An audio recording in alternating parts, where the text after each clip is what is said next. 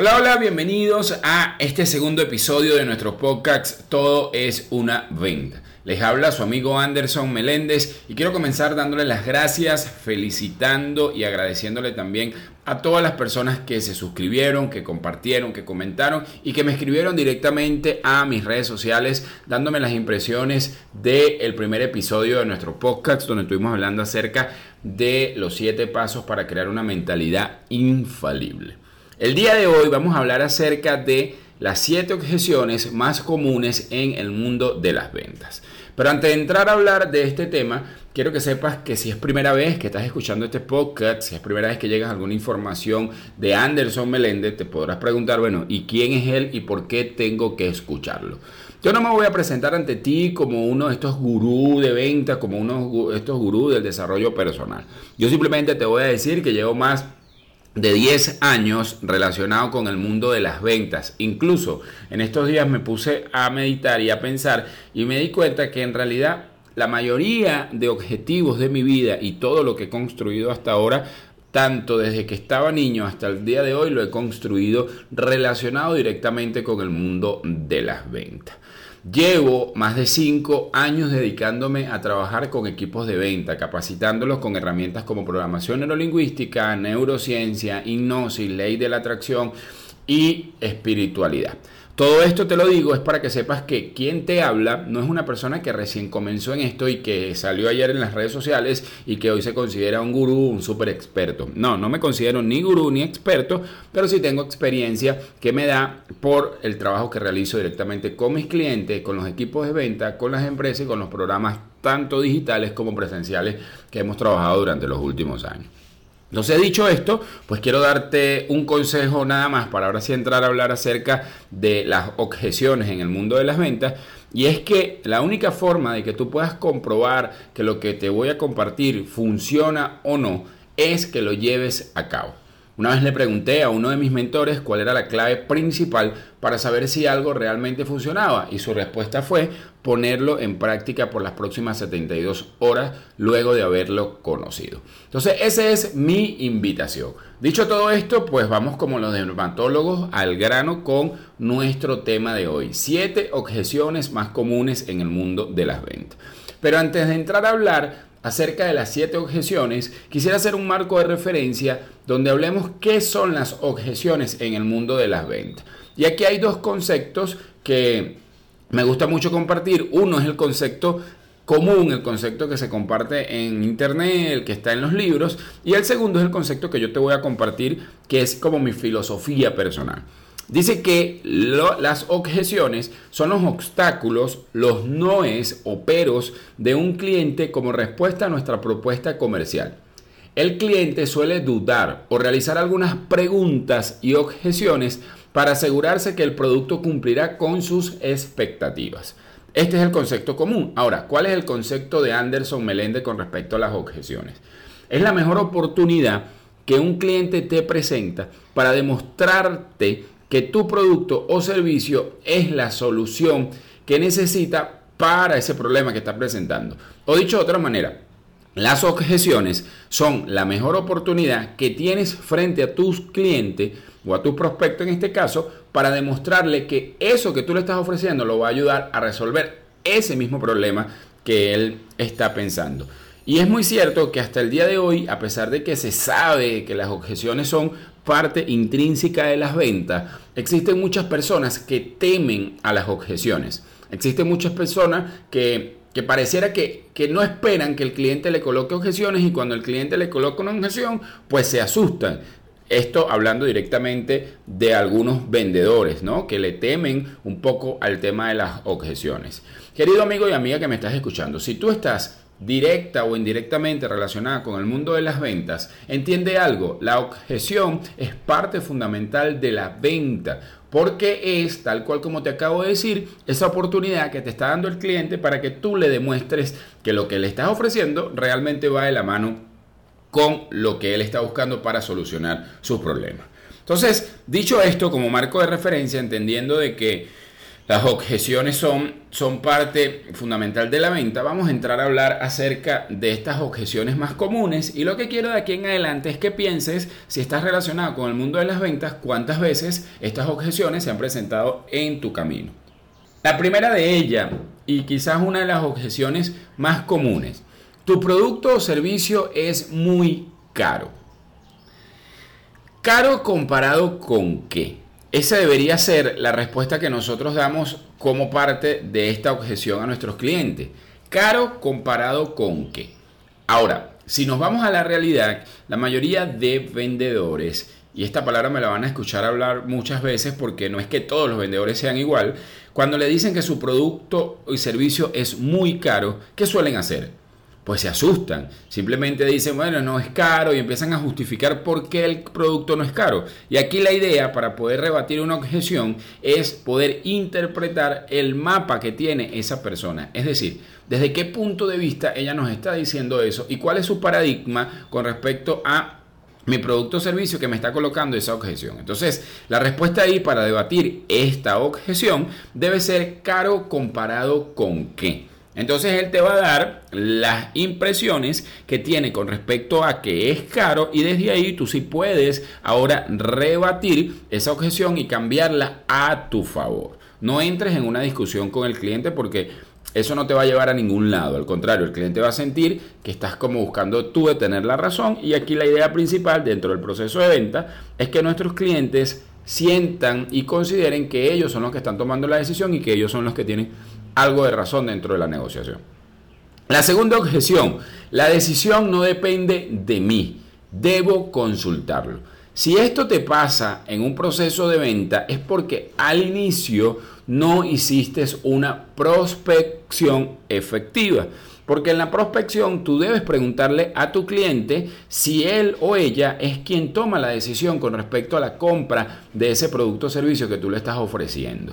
Si esta persona te responde, no, mira, yo no soy quien toma la decisión, tú debes detectar si, independientemente de que ella o él no tome la decisión, si es pieza importante para que esa decisión de compra sea tomada, porque puede ser que sea un filtro, ¿no?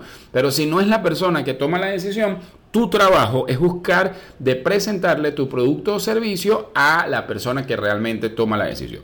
Ahora bien, suponiendo que no hiciste una, un buen proceso de prospección y que ya explicaste tu producto o servicio y la persona llegó y te respondió esto, la decisión no depende de mí, debo consultarlo. ¿Qué haces? ¿Cómo rebatir esta objeción? Mi recomendación siempre cuando sale esta objeción es decirle a la persona, a nuestro cliente, bueno, señor cliente, hagamos algo.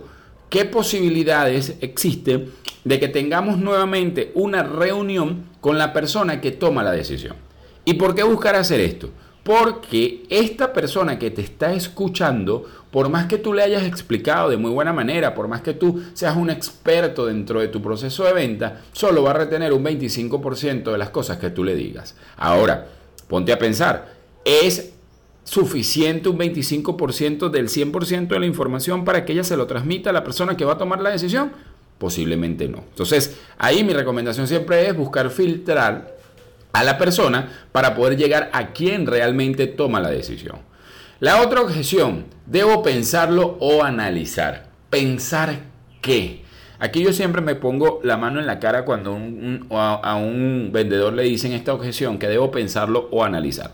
Número uno, pensar qué. Entonces ahí la forma de debatir es, bueno, listo, entiendo que usted no pueda tomar la decisión tan rápido, no me puede dar una respuesta concreta en este momento. Sin embargo, mi trabajo es ayudarle a que usted tome una decisión consciente con respecto a mi producto o servicio. Una, una, palabra que se puede utilizar mucho ahí es, yo no estoy acá para venderle un producto o servicio nada más. Yo estoy acá para que usted pueda tomar una decisión que lo beneficie con respecto a esto que está buscando. Ahora, ¿Qué debe analizar? Analicemos juntos porque yo necesito ayudarle. La idea siempre en un proceso de venta, querido amigo y amiga, es que tú te conviertas en un asesor, que tú seas un provocador de decisión de compra, no nada más que le metas tu producto por la frente a esta persona. Listo, entonces esa es una forma de debatir esta objeción. Otra objeción, envíame la información o propuesta y luego de revisarlo te estaré llamando. Bueno, si alguna vez un cliente te ha dicho esta objeción y te ha regresado la llamada luego de enviarle tú la presentación o la propuesta, tengo que felicitarte. Porque la realidad es que el 90%, 95% de las personas que utilizan esta objeción no te devuelven la llamada no te devuelven la llamada. ¿Por qué? Simplemente porque es que tú no estás en su mundo. Esta persona tiene otras obligaciones, tiene otras cosas pendientes y tú meterte dentro de esas cosas pendientes, dentro de esas obligaciones, dentro de su mundo, no es tan efectivo. Entonces tú tienes que buscar la manera de que esta persona eh, no, no analice solo la presentación, sino poder manejarlo cara a cara dependiendo del producto o servicio que tú vendas. Yo lo que suelo hacer cuando un cliente, un prospecto me coloca a mí esta objeción, yo le digo, ok, perfecto, listo, yo le voy a enviar la información. Pero si yo se la envío hoy, cuando usted la está revisando? Ah, la reviso mañana. Listo, perfecto. ¿Mañana en la mañana o en la tarde? No, la voy a revisar en la mañana. Perfecto. En la tarde yo la voy a llamar para conversar un poco acerca de las impresiones que tuvo con respecto a mi propuesta. Esto es lo primero que yo hago. Lo segundo que yo hago, y aquí te estoy revelando un secreto, es no compartirle la información. Entonces, cuando la llamo, le pregunto, cuénteme, ¿ya revisó la información? ¿Por qué hago esto?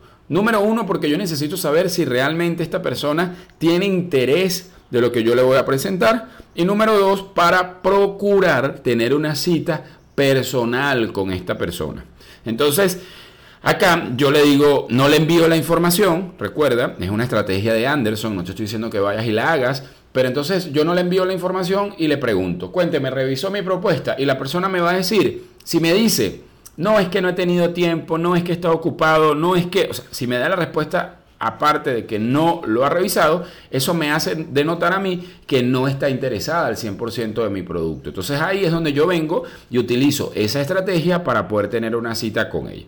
Si la persona me dice, mira, pero es que no recibí ningún correo, ni he visto nada, yo le digo que revise el spam, que posiblemente como es un correo con personalizado, corporativo, quizás eh, hay problemas con el servidor, algo se me ocurre, pero la función principal de esta estrategia es que la persona me dé una cita. Entonces le digo, bueno, no se preocupe, hagamos algo. No le voy a enviar la propuesta por correo, sino que vamos a vernos en persona. Entonces hay un momento donde tú insistes tanto dentro de tu proceso de negociación que la persona te da la cita. Otra objeción muy común es, nunca había oído hablar de ustedes o quiénes son tus clientes. Y esto pasa mucho, yo sé que este podcast lo escuchan de otros países, pero esto pasa mucho en Panamá. Las personas necesitan saber quiénes son tus clientes y necesitan oír acerca de tu producto o servicio. Entonces ahí tú tienes dos opciones. Si eres nuevo en el mercado y no tienes todavía algún cliente, tú le dices, ok, nosotros estamos entrando al mercado y queremos que usted sea el pionero dentro de nuestro producto o servicio. Por supuesto, sabiendo que tu producto o servicio es efectivo, es bueno, ¿no? Pero allí la solución a esta objeción son los testimonios. Por eso es importante siempre pedirle testimonio a las personas que consumen tu producto o servicio sin importar cuál sea tu producto o servicio. Si alguna vez vas a alguna actividad mía, bien sea online o presencial, vas a ver que siempre al final hay alguien de mi equipo que te pide testimonios acerca de lo que viste, lo que recibiste. Esto para utilizarlo más adelante como valor de nuestro trabajo. Entonces es importante que para rebatir esta objeción tú, si eres nuevo, pues le des una explicación y le des la oportunidad al cliente y te dé también el cliente a ti la oportunidad de que trabajen por primera vez juntos. Y segundo, si no eres nuevo y ya tienes cliente, pues comienza a pedirle a tus clientes testimonios porque lo vas a utilizar en este momento que esta persona o que estos posibles clientes te coloquen una objeción. La madre de las objeciones, no me interesa. Parece mentira, pero si un cliente a ti te llega a decir que no le interesa, pues ahí el responsable de esa objeción eres tú. Ahora, esto puede pasar durante el proceso de prospección, ¿no? No tanto dentro del proceso ya fuerte de la venta, sino que en el proceso de prospección la persona puede decirte que no le interesa, pero ahí no te está diciendo que no a ti, se está diciendo que no a él o a ella de conocer lo que tú le vas a ofrecer. Tu trabajo siempre en esta objeción es buscar la manera de tener una cita con la persona. Y séptima y última objeción más común en el mundo de las ventas. Debo revisar y analizar otras opciones. ¡Boom! Ciertamente, hoy por hoy, quienes nos mantenemos relacionados con el mundo de las ventas o quienes hemos adquirido algún producto o servicio, sabemos que no tenemos una sola opción, que en el mercado no existe una sola opción con respecto a lo que yo quiero consumir, con respecto a lo que es mi producto o servicio.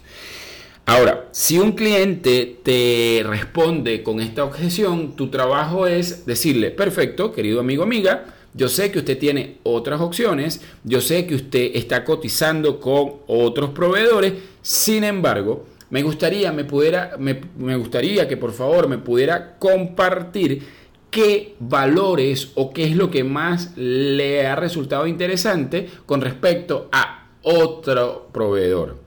La verdad es que ahí la estrategia funciona bien para rebatir esta objeción y que tú seas la opción número uno, es crear confianza con el prospecto, con el cliente que tienes al frente y decirle, ok, si mi producto o servicio le demuestra a usted que está por encima de mis otros competidores, si yo puedo adaptarme a lo que usted realmente está buscando, entonces dejaría de analizar otra opción y tomaría la decisión de adquirir mi opción.